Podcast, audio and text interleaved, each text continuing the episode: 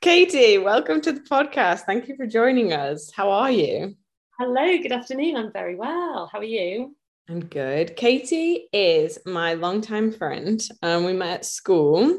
and I realized we've actually known each other for 20 years now. 20 whole years. depressing. um, How many years? 20. 20. But um, I thought it'd be really great to chat to Katie today because you have quite an interesting well you have an interesting career story let's say like it's an Yeah. interesting story that i think people can learn from of like finding what you're really interested in and and going for it and maybe like taking a little bit of a risk there so um, Yeah. Tell us a little bit about yourself introduce yourself katie who are you Hello. I'm Katie. Um, as Amy said, we've known each other for a very long time, and um, we went to school together. Um, came up through school, um, working hard, playing hard, like. Um, but like then I am well now I'm a teacher. Um, I work in a primary school in Leeds, and uh, I work with reception children, so four and five year olds, which is lovely and that is something that I have become over the past sort of like 10 years maybe is it Mm. I've become super sort of passionate about early childhood education um, and setting them on uh, a really positive path within education how did you end up becoming a teacher so how did you get to be miss Moore Well, so so it's I guess it starts back in school. Um, we obviously went to the same school. We had a like the school was amazing. Um, I like I think it does always come back to this. I always think about this like would my path have been different had school been different because when we were in school when you were going up to uni um it felt like if you were going to uni it felt like the options that were available or the career paths that were explained were sort of very academic career paths, i.e., doctor, solicitor, um, yeah, that kind of Classic. general gist. Hmm. And I like looking back at it now, I always think like I don't think I was really given the opportunity to explore actually what I might be good at. And not in a not in a negative way because I don't want it to come across like I'm um, dissing the school because I'm not because it was great, but um, the option of being in care in any sense, a nurse, a, a, a teacher, um, working, you know, social worker, they weren't really explored with us. And so I think if you're a 17 year old and you have no real clue what you want to do with your life because you've never had the opportunity to, to really explore that, you go and you um, you go and you do something that you just have to go and do. I ended up going to university um, straight from school uh, in Liverpool and started on a journalism course and like really quickly realized that actually I don't like this. I didn't like going to the lectures, like I didn't find them interesting or helpful to me. And so gen- like sort of a classic I ended up just spending all my money on going out and just getting really drunk and not really going to uni. So, and coming to visit you and staying with you for weeks on end, and then being like, well, I should probably go back. what attracted you to journalism in the first place how did you end up doing journalism So that, so yeah, so I ended up doing journalism because uh, in school, I my A levels, I did English, French, and Spanish as my A levels, and I didn't, I didn't think I was good enough to go and do modern foreign languages at, at uni. Um, and if I had again, would things have been different? Who knows? Um, but I was good at English. I like to write. I like to. Um, I love to read. So I always think I knew I wanted something that it was like the job was the job. So the, the the degree you did was the job you were going to do. So journalism, I was going to be a journalist, and that was that was going to be the end of it. But um, and and really that was only because I loved English. In that first year, I was like, I need to do something over the summer. You know, it's a long, you know what it's like. It's like a whatever it is. It's like twelve weeks off or something. And I was just like, I can't just sit and do nothing because I'll go crazy. Very fortunately, I was able to get a job in America, working in a hotel, doing sort of like a kids club kind of thing and hadn't really worked with children before that really like i'd done a bit of babysitting here and there um, but hadn't really done much to do with children before that um, and um, went and worked there. And it was whilst I was, and actually, our friend, our mutual friend Callum came to visit while I was there, and he was just like, he came to see me one day at work, and he was just like, "You are so good at this," and I was just like, "Good at what?" he was like, "I was like, I'm not really doing anything. I'm just having fun." Like, and he was like, being like working with children, and I was like, and it sort of just set me on this path of like thinking, yeah, actually, it doesn't like when you love what you do it doesn't feel like work, right? That's that old saying. So it was like, um, yeah, it can be a little bit of a cliche, but I guess that's the point of up until then, maybe everything had been difficult and it felt like work because it felt mm-hmm. like you were supposed to do your GCSE, mm-hmm. supposed to do your A levels, supposed to do these exams, supposed to go yeah. to uni, and it was supposed to be difficult. So that then when you find you're doing something that actually you're having fun, it's or you're mm-hmm. enjoying it, it's not a struggle. You're like, well, that yeah that doesn't make sense. So I'm not, that doesn't count. Exactly. So it was like, I, and then I was just like, you know what? This is actually something that I would really like to do. Like, I think I'd be really, I, this was in my sort of 19 year old head going, I think this is what I'd like to do. I'd like to work with children. I still wasn't really sure in like sort of what capacity that was. And like, I didn't really know um, what that meant, you know, and I, I was just there and I was just enjoying myself and I actually ended up meeting a family, a couple of families actually, while I was there, um, who both said, after this summer, we want you to come and nanny for us. And I was like, oh my gosh. And like one of them was in New York and one of them was in San Francisco. And I ended up, without my parents' knowledge, I ended up dropping out of uni. I remember doing it. I was on, it was after the summer had finished. And I was on, I had come back, I'd flown to London and I was getting the train from London to Leeds. And I was on the train to Leeds and I was just like, I don't want to go back to Liverpool. So I just I rang them and I was like, hey, I'm dropping out. and then I sort of had to have that really um, tricky conversation with my mum and dad, you know, and I think that's the other thing is that like uh, my dad is solicitor, so is in one of those very academic, highly respected jobs. And so like I was nervous that um, they were gonna be like, what the hell are you doing? like, what what do you mean you've dropped out? How did your parents react? Um do you know what? Actually very very positively. And and maybe then maybe that sort of showed me I, I hadn't given them enough credit beforehand for being able to talk through my options maybe. Maybe that's what i should have done initially but it, we were at a different point i guess then. And they were really positive and you know they said what is it that you want to do? And i said i think i want to be a nanny.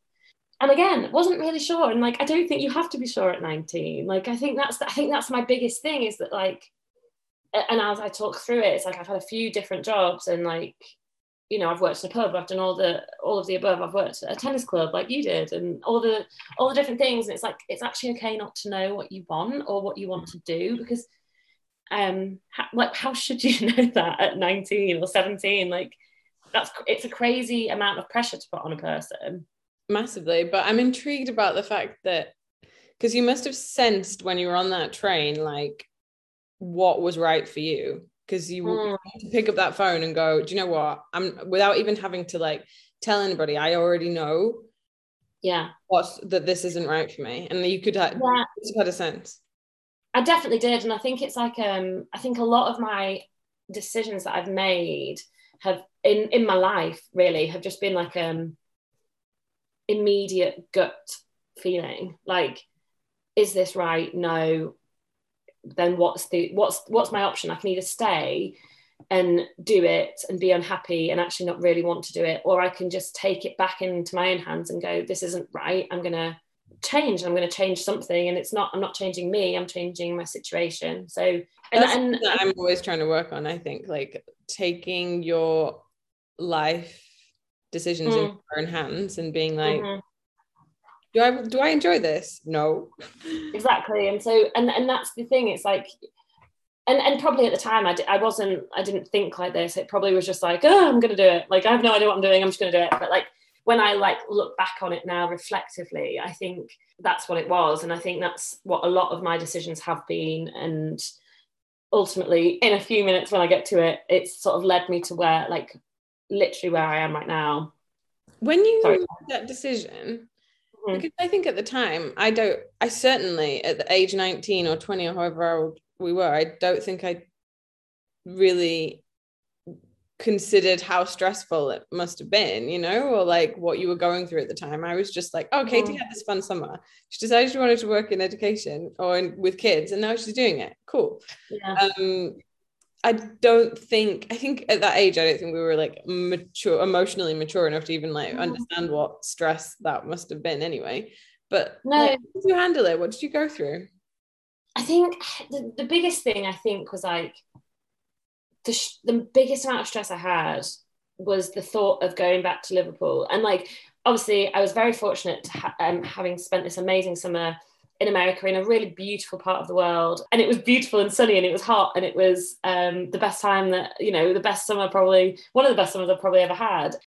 And I was on that train and I was just thinking the thought of going back to Liverpool is like, it's a bit suffocating. And it was like, I, and I, I, sh- I shouldn't really compare the two because there isn't a, a, like it's not a great comparison to make I suppose but I was I, I feel like I was like if I was to have gone back I think it would have been a really sort of negative um, experience. I think it would have been a really negative I would have been in a really negative mindset and I think ultimately I would have known that I was doing the wrong thing. And I think as well and as well the stress of having to talk to my parents about it and also the stress of having to talk to friends about it i think at the time was nerve-wracking to me because it felt like especially like first off my parents i was worried that they were going to be a disappointed or b cross like i thought they might be cross because they you know had helped me with my first year of university um, so I was I was really nervous about that. I was wor- I was worried about upsetting other people. Mm. And then in terms of like friends, I was worried that um I guess I was worried that I'd be judged. Mm. Say that again. You're doing something different, right? You're yeah not following the exact same path that everybody else was. Mm-hmm. Mm-hmm. And so I was worried that I'd be judged, I suppose. Like I was worried that people would be like, Katie's dropped out of university. What? Like, what's she gonna do with her life? Mm. And like there was a point because so I came back to the UK from America in that September and then didn't actually start the next bit until it was the following year. And so there was a point, there was a few months where I was just sitting there like, oh God, what have I done? Like, what have I done? And there was a part of me that was like, this, this was stupid. I'm going to have to reapply for university next year. I'm going to, um, I'm going to have to find something else that I want to do because I still, I still hadn't even really considered like teaching or I hadn't really considered anything. Like I just couldn't. I think I, mm-hmm. I, think I'd left that first year of uni so sort of overwhelmed with like this feeling of like, oh no, this isn't right. Like that I had no. I'd got past that bit, and now there was nothing. You had to figure it out. Yeah, I had to figure it out, and it was like there was nothing left for me to sort of do other than think, you know. So I was I was really worried, I think, and that's and that's that's the biggest thing. I think I was really worried about other people's perceptions. That's what I was worried about the most. And that's a really, I think that's a really um immature mindset, but it's also like a really dangerous mindset to have because um, if you're always worried about what other people think, you're going to do what other people think you should do rather than what you should do, right? Completely. Um, and so I just and and and ultimately, like, and as I'll talk about later, um, I think like you should be your own compass it shouldn't be up to someone else what you do and that's kind of what i try to teach the children now who i teach. So it's um your your life is like your actions and your consequences. No one else's and you can't put anything onto other people because i don't think that leads to anything positive particularly. Yeah i agree. Or it's nice it's i like to think that my life is in my own hands. I think it's positive mm think that that. I can it's a bit daunting because there will be mm-hmm. moments where you're like it's all on me I decided to do this yeah. I decided to change yeah. I decided to move city whatever but mm-hmm. the positive thing is that like you if it doesn't go right in the same way that in the same way that you can make the decision to go there if it doesn't go right you can make the decision to go elsewhere or do something exactly. else so you know like it's not when you realize that you have that that like mm-hmm influence and control and like you can make those decisions it's like it is actually quite, quite freeing really yeah i agree and like like you say like when things go wrong um it's not putting blame or like uh, focus onto someone else and it's making you reflect on the decisions that were made that made something go wrong. Does that make sense? Like and it's not it's not like a being a really self-critical. It's not like being like oh my god you're so stupid. You've made this it's not that. It's going oh i can learn from that. I can learn from this this decision this decision i made has caused this consequence and i don't like this consequence. Why did what made me make this decision or what? And i think it makes you look inwards rather than like trying to put it onto someone else. You've dropped out of uni. Yeah. Then what happened and then, then um, i was like i need to do and like i said there was a few months of doing not that much and i was getting a bit sort of like antsy and i was like i need to do something. Um, and I, like I said earlier, in when I was in that hotel, a few, a couple of families had asked me to go and like nanny for them, and um, and like I had, I guess I hadn't really thought about it properly, but like I just I found it was really funny. I was in the cinema, I can remember it. I was in the cinema, and in my purse, I found the card that one of the mums gave me. Like she gave me like a little business card, and she told me, email me after summer, and we'll figure something out. And all of that. And I remember emailing her and just being like, hey, hey, can I come work for you, please?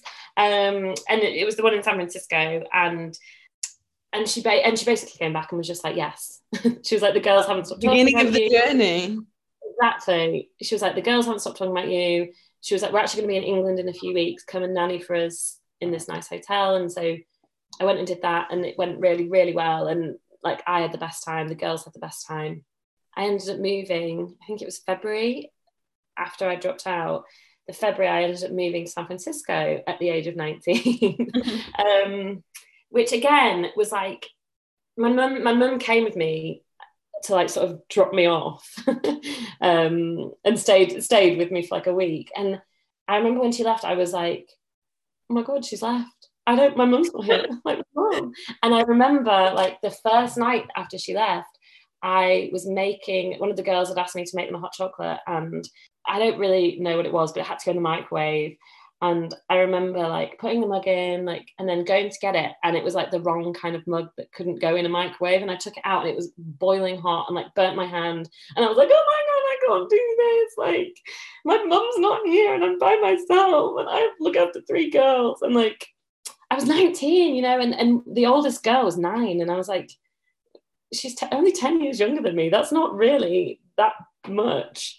But yeah, ended up being in San Francisco, had the time of my life, obviously, and just I loved every single second.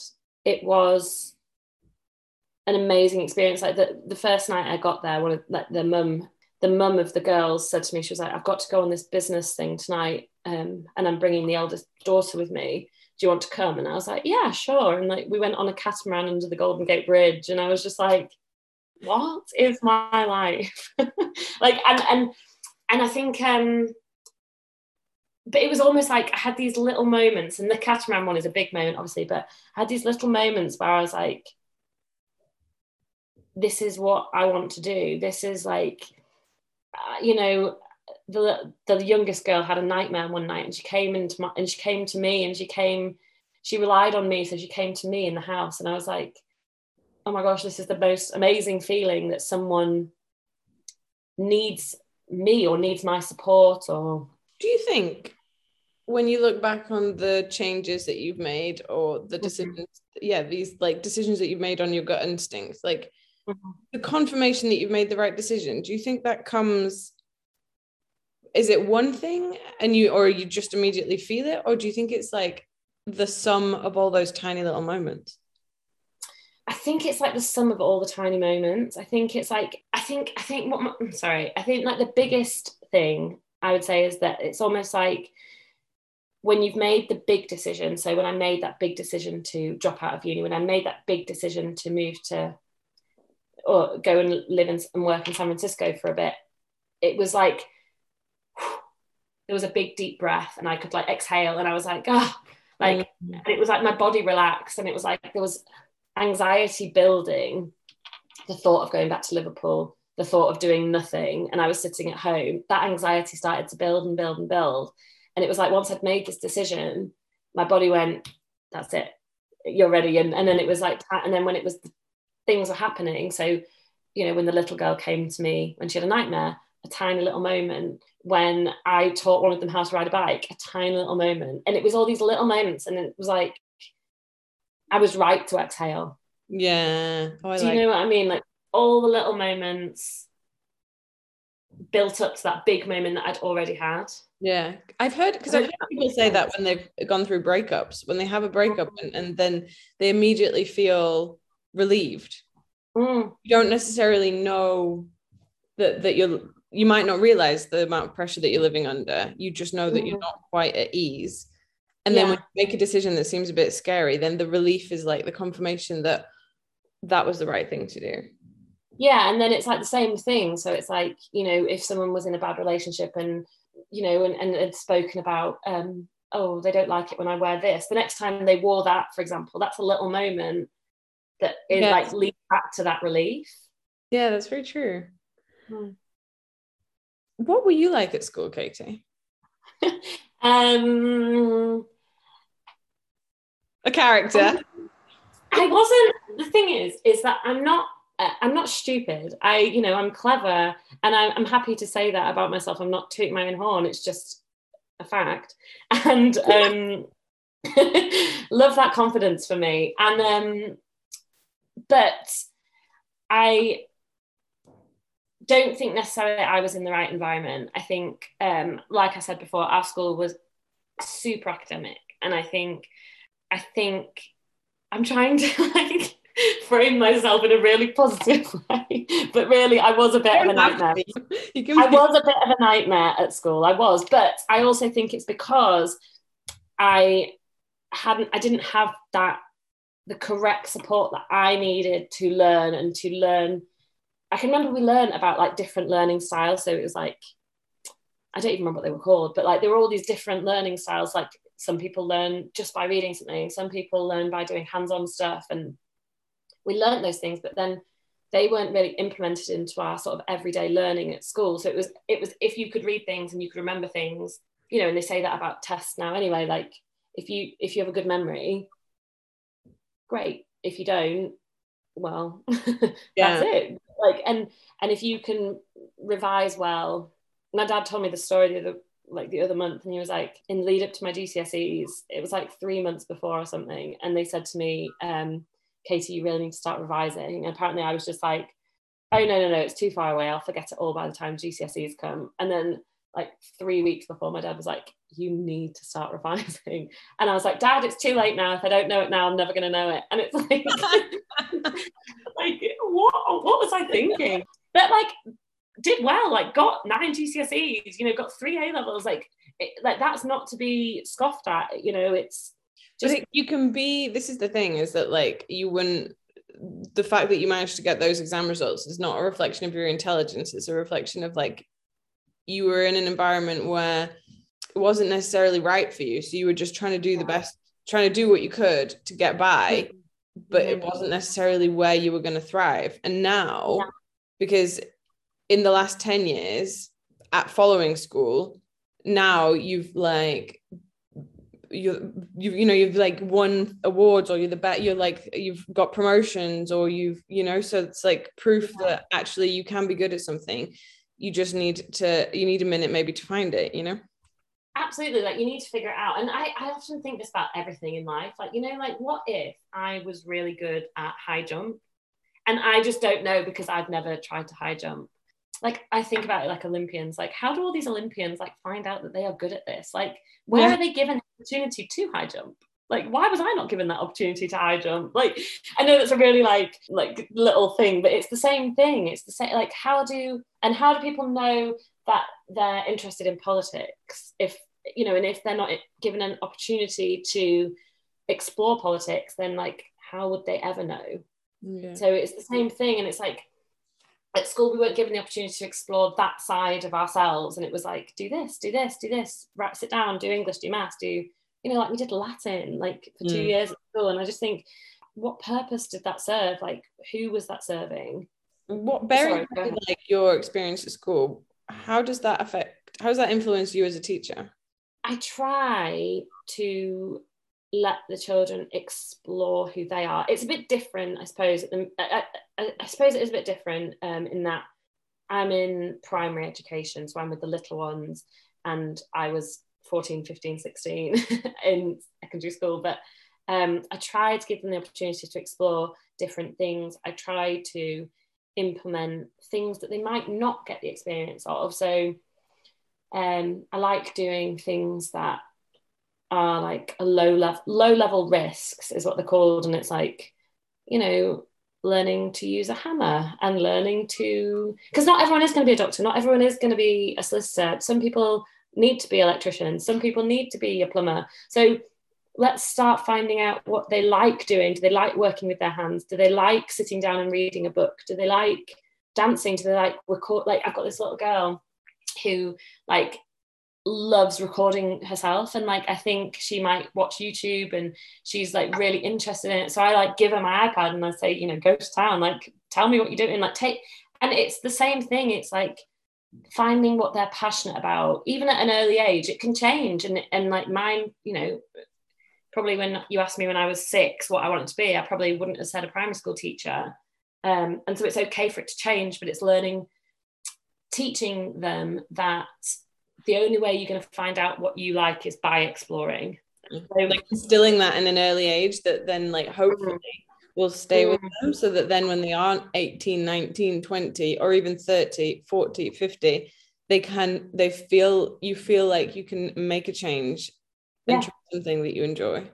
Yeah and like um you know it's not to say that um like it's not to say that like traditional uh, like traditional routes into jobs isn't like successful because obviously it is but it's like if you can find like it goes back to what i said earlier like if you find something that you're really passionate about or really interested in then it doesn't it doesn't feel like a chore. It doesn't feel like oh god like and of course everyone has those days where like oh my god work.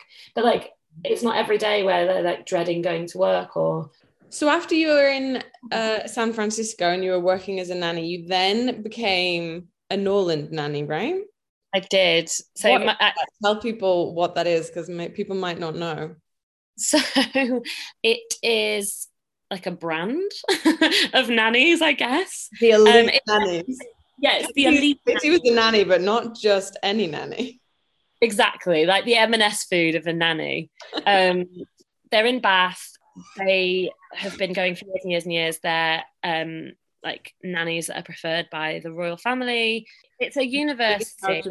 Yeah, and you train to be a nanny and you get a degree at the same time and you work in schools, you work in nurseries, you work with families and uh, you basically learn to be a nanny and you learn like baby care, toddler care, and you learn things like child development. You learn things like um, bits of child education.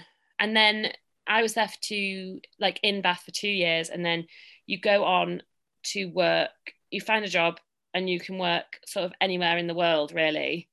Um, i found jobs after that in london and it's amazing. And, and and like the the like the special thing i guess is the uniform. Um had to wear a uniform. And that was something that like um i didn't love in school.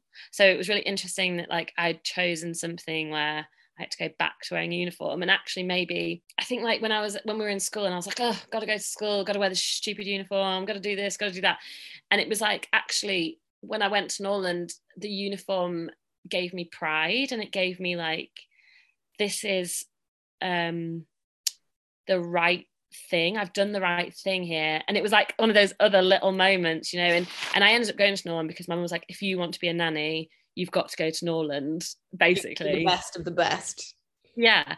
Um and so when i'd applied and when i'd got in it was almost that like going back again it was that big exhale. And then it was like i first put that uniform on i was like oh my god this is amazing. Like I, i've in definitely right done that. Yeah. With the little the little it's it's a it's a Mary Poppins style uniform for anybody wondering.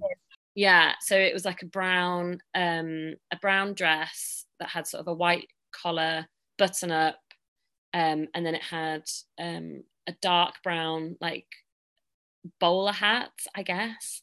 and white gloves and like this big camel coat, which I think probably now is would probably be in style, but um, at the time we were all like, what is this? And then you had to wear brown brogues and had to have a brown bag. So it was bold. It was bold, is what it was. It was a lot of brown. Um, but I ended up becoming like the head of students at Norland, and um, and actually, I think that that was another like, I think probably was probably one of like the defining moments of my life, because, and that sounds really like it sounds like I'm talking like I'm dying, but I just mean like now when I look back at everything, I'm like at school, I had to write a letter to our head teacher to say why I, I should be allowed to be, um, what were they called? A prefect, because I wasn't initially um, asked to be a prefect. And like that was based on like behavior and work ethic and all that, all of the above. Mm. Um, but then at Norland, I was like, I was sorry, I keep saying like, um, I was elected to be this head of students. And it was like, You'd come full circle. I'd come full circle, and it was, I was almost in inverted commas head girl, and it was like that would never ever have happened at school, um, because I wasn't thriving and because I wasn't in this environment where I could thrive, I suppose. And then now that I was at Norland and I, I was doing the right thing, people could see I was doing the right thing. People could like see how hard I was working and see how much I cared that I was then like put into this power, like this, sorry, this role of like responsibility and um, leadership, and and you know, it, it it's not much, but it was like this big moment in my life where I was like, wow, you've you've done it, you've made the right decision, you've um succeeded, or you're on your way to success. Yeah, and um and especially like because it was it was like elected by the students, but also by the teachers. What do you like about teaching? I like the thought that like you can help a child realize their potential. I think um I think I don't think I felt that way um in school. I don't feel like I was being taught to realize, oh no, no, no, no. I, I feel like I'm being harsh on school and I don't want to sound like that because that's wrong but like i like the idea that children can find who they are most importantly um what their what their sort of values are i guess and i like i like being on sort of that road of discovery with them um i like i love seeing them progress i love it like the other day i was i was because our school got inspected a couple of weeks ago and like they were wanting to see books and I was so nervous and I was like, oh my gosh. And I looked through some of the books and I was like, you have nothing to be nervous about. This is it. Like this is ex- this is what we've been doing. And and um I looked at their books and I was like, the amount of progress they've made since September. And of course, you see a lot of that in reception because they are learning to read and they're learning to write. But it was just this moment where I was like, this is amazing. And I've done I've helped I haven't done it they've done it they've done the work but I have helped them get there. And I have helped them develop these lifelong skills.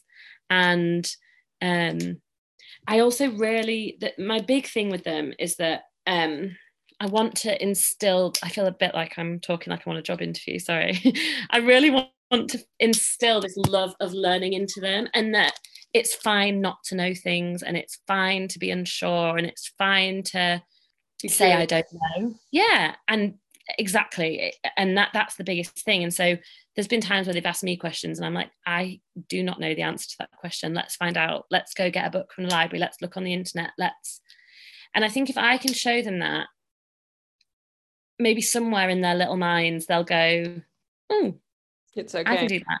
Yeah and so if they if we ever hear a word that we don't know or we're reading a book and they say what does this word mean? I, like i'm not gonna i'm not going to try and be a dictionary like i will help I, yeah. Um and you know when we we were learning about sea animals and I know some very basic facts about sea animals, but they wanted a lot more specifics than I was able to give. so we were like, well, let's find out. And it ended up being this amazing little project that we all did together. And it was just, it was just really special. And it was really like, and it was really sort of eye-opening to me. And it was like, because who knows, maybe one of these children will become a marine biologist or they'll because so let's start it early where they're where I don't know these things. So let's all find out together and let's maybe maybe you want to do this the rest of your life, you know. What do you find most challenging about being a teacher? Hmm. Um, I think I find it hard, like not that's this is I think not taking the work home. I mm. think I think that's a lot the same with lots of jobs and it's it's learning that at the end of your day that should be the end of your day. In my first year of teaching, I was, you know, if a parent emailed me at 10 o'clock at night, I was still emailing back. And I'm like, that's not we shouldn't be doing that. That's not it's not healthy. It's not healthy for me. It's not super healthy for them. And you know if it's something urgent i will um get back to them as soon as i can. But if it's something that can wait till the morning let it wait till the morning. Um Great. and again a little bit from the children. Mm-hmm. and i also think no that's something that you can um teach to the children. You know right now i work in a private school so there could be you know um there could be a level of um,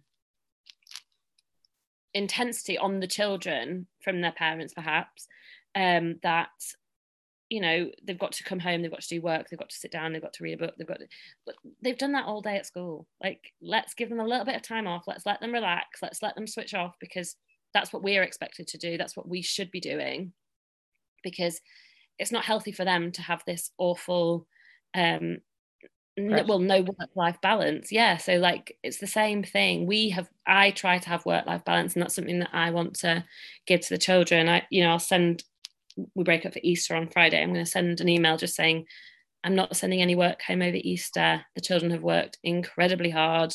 Let's let them be children and let's let them run around and have fun and play outside and go on easter egg hunt. You know all of the above but like charge their batteries. Mm, and that's what we that's what we should be doing too like and i think it does apply to other jobs and i think um like for example my dad has an awful work life balance and he would admit that too so i'm not like throwing him under the bus. Mm-hmm. he um you know he comes home and he's on his emails and he's oh some nights you know he'll eat his dinner and he'll have to go back to work and it's like dad just take a breath take a breath like is anyone going to die? No let's maybe revisit this in the morning and just give yourself a bit more time to just chill and just be. Mm. and i think i think that's the biggest thing i think is that um if you can do that if you can just if you can do that then i think it it helps with your feeling of god i love my job. You know? If you can realize that you have to switch off and you've got to separate yourself from it then you're you're not your job. You know you're not it's not it's that work to live live to work kind of thing. It's like take take a step back from i don't know if i'm making any sense. No. i'm trying what i'm trying to say i think amy is that if you can separate yourself from work at the end of your day then all it does is help you in your work. Mm. completely yes. I think that was a better way of me saying it. How do you think um your career path um and like changes and things have impacted your outlook on like well-being or have impacted let me think about that question again. No, no, put it down here. It's all it's all smoke and mirrors katie yeah. How, how do you how do you think your career journey has impacted your general well-being and outlook on life? Like having been able to make those changes or like manage stress or be mm-hmm. brave when you needed to be brave like now like um i think the choices i've made in my sort of post school years have made me a better person. I think they I you know I I used to be filled with such sort of self doubt and such um, a feeling of what am I going to do because I'm not this I'm not this and I'm not that and I think what those decisions have done have gone when I really think about it and I don't just sit here going oh I'm amazing but like when I when I really think about it I go that was me that did that. No one else has done this for me. I have done this. And so it it gives me this huge amount of confidence in my abilities. And i think i don't think that's a negative. I think i'm not i'm not sitting here trying to tell everyone how to be a teacher i'm not trying to say that i'm the best person that's ever been a teacher ever because i'm obviously not but like what i am what i am sure of is that i am a really good teacher and what I am sure of is that I'm a really good person. And so if I hadn't have made those decisions, would I be would I be in journalism? Would I be what would I be doing? And would I be happy? And would I feel so content with my life? And I don't think I would. I think um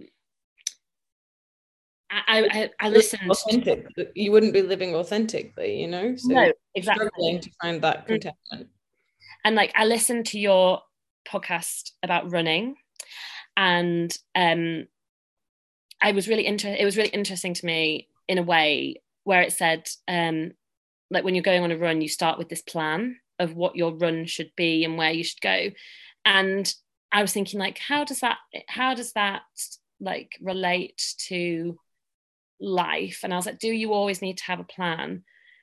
And I don't think you do. I don't think you do. I think what it is is like you can have a plan and you can say like like you know I went to Norland and I was being a nanny and that was my plan. I was going to be a nanny. And then it didn't serve me anymore it didn't fill me with this like it's like that Marie Kondo thing it's like you know it didn't fill me with this like joy that it used to fill me with and I was like okay so what's what's the next thing and I was able to change it because I realized quickly that I was starting to feel that anxiety again. That anxiety was building up, and I could, and the only person that could change that was me. So it gives you, I think, if you are willing to make a change, if you're willing to make what could be, I guess, seen as a bold change, um, I think it can only really help you. I think it can only make you feel more confident in what you're doing. Like you start up you know and will i be a teacher forever? Who knows i love my job and that isn't to say that i want to be something else now but in 10 years time am i still going to want to be a teacher i can't answer that question and will i be okay with changing yes i will be okay with changing and i think that's healthy i think that's health i think that's well-being maybe i should say because i think you know it's the same you know with your running if you're on a run and you're happy and you're going, oh, I'm I always do this route. I always do this route. I always do this route. Um, oh, but I wonder what's over there. I wonder what's over that bridge. Should I run over that bridge? Yes, let's go run over the bridge because who knows what could be there. It could be beautiful. It could be, um, and so why not give it a go? Like, I don't want to do any more cliches, but I am going to say you only live once, and I think if you yeah, YOLO. And that is probably something I would have said in school. Um, YOLO, I think why why would you want to have a life where you're not I guess it all comes back to curiosity. Why where you're not curious, like curious what the next thing is. And empowered uh, to go for it, I think, is what the word empowerment was what I was thinking of when you were talking before about like being able to to try it out you know and and the reason why i think now you can say that in 10 years time if you don't enjoy something and you want to change you feel empowered to do so so you know that mm-hmm. like you've got the confidence to be able to give it a go and it might go well it might not go well but you're content with the feeling of empowerment that that gives you yeah absolutely and i think like that's the other thing like that i love doing with the children at school is that and it sounds really odd to say, but like I like teaching them how to fail. So I like them knowing that because you fail at something, it doesn't mean it's the end. It doesn't mean that we we do this thing at school. It's called growth mindset, and it's something that I'm really like really into, and it's something that um I'm I'm just really passionate about, and I think it should be everyone should be the same. It's like the child the child the child who's trying to learn how to ride a bike. I can't ride a bike. Changing that from I can't ride a bike to I can't ride a bike yet, and so it's the same thing. Like I couldn't, I at school I was going, oh, I'll never be good at that. I'll never be good at that. But if I had turned that and gone, um, maybe I, I could. What I'm good at yeah. Yeah, I haven't found out what I'm good at yet, and that who knows? Will that take a lifetime to find for some people? Maybe, but not necessarily. Like you just got to give things a go and like doing different things, not just having a routine and it just always being the same. Willing to go and try something like I I tried a life drawing class. I was not good at it, but who I could have been. You could have been. You can so, be that marine biologist, Katie. That might be where you are in 10 years' time. The thing is, is, I could be anything. And that's the thing. And that's what we want. Does it, can you imagine if all these children who are going to have so much pressure on them from every single angle, you know, from from everywhere, from social media, like we that's something that we didn't have when we were six, seven year olds. Sorry, I am talking a lot. I apologize.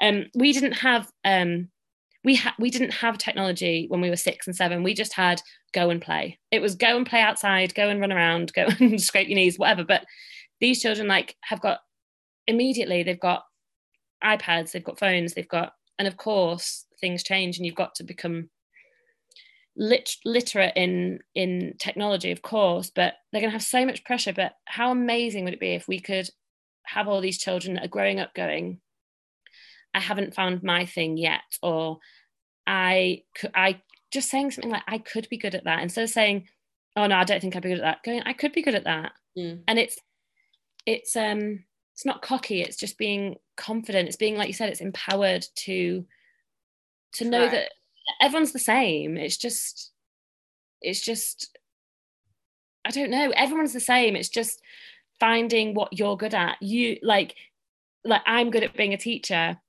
would I be good at working in marketing? Who knows? Maybe. So, bearing in mind that this is a podcast about wellness yeah. and well-being, what would what do you how do you define wellness? What do you understand by the word wellness? Being happy with who you are. Oh, I love I, that. Yeah, I think um I like for example, just going back to the running, I have tried running I don't like running. I am not good at running. And that's okay for me to say that. I've tried it and I've, you know, I've, I've had a go. Um, and I don't know why I don't like it. Um, it's not that I don't like exercise, I just don't like it. But, and I'm okay with that. I don't need to like running. I, it, the same thing with my food, like with, with, with my food, with food. Um, you know, I, for example, don't like fish. And I am okay with not liking fish. I don't need to try it. I don't need to. I don't need to try it again because I've I've done it. I've tried it, and I'm. And does that sound stubborn? Because maybe it is, but I'm okay with that. I'm okay with who I am. I'm, I'm more than okay with who I am. I'm happy with who I am. I'm happy with my life. I'm like I said earlier. I'm content. I'm very content. I feel positively about the choices I've made in my life that have led to where I am now, and um, that's wellness. That's wellness. I hmm. think you're if you can look back when you're 80 years old and go, I had a really great life because I loved my I loved my life and like I did what made me happy and I did um what felt right. I did happy. I did what made me happy. That's it. Yeah. I did what made me happy and all of the things that I have done have made me happy. And I think the the biggest thing in wellness should be ha- being happy right like you shouldn't do things that make you unhappy what would be your one recommendation then to everybody that if for people that have listened to this podcast what would be your one takeaway so um, when I so as I told you earlier, I was the head of students at Norland, and I had to do a speech and at the end of year thing, and um, I wrote at the end of it, I was like, don't ever limit yourself. And I think that's it. That's what I would say to people. Don't limit yourself. Like don't don't think because you spent 10 years being um, a doctor that that's what you have to do for the rest of your life. You don't. You don't have to do that. You could change. You could go and be um, a graffiti artist from that. If, if that's what you want to try, go for it. Because, and if you don't, it's just putting a limit on yourself, and that's not um, that's not what you should do. You should just never limit yourself. That's what I'd say. Cute. I love that. Thank you very much for this chat, Katie. Um, thank you.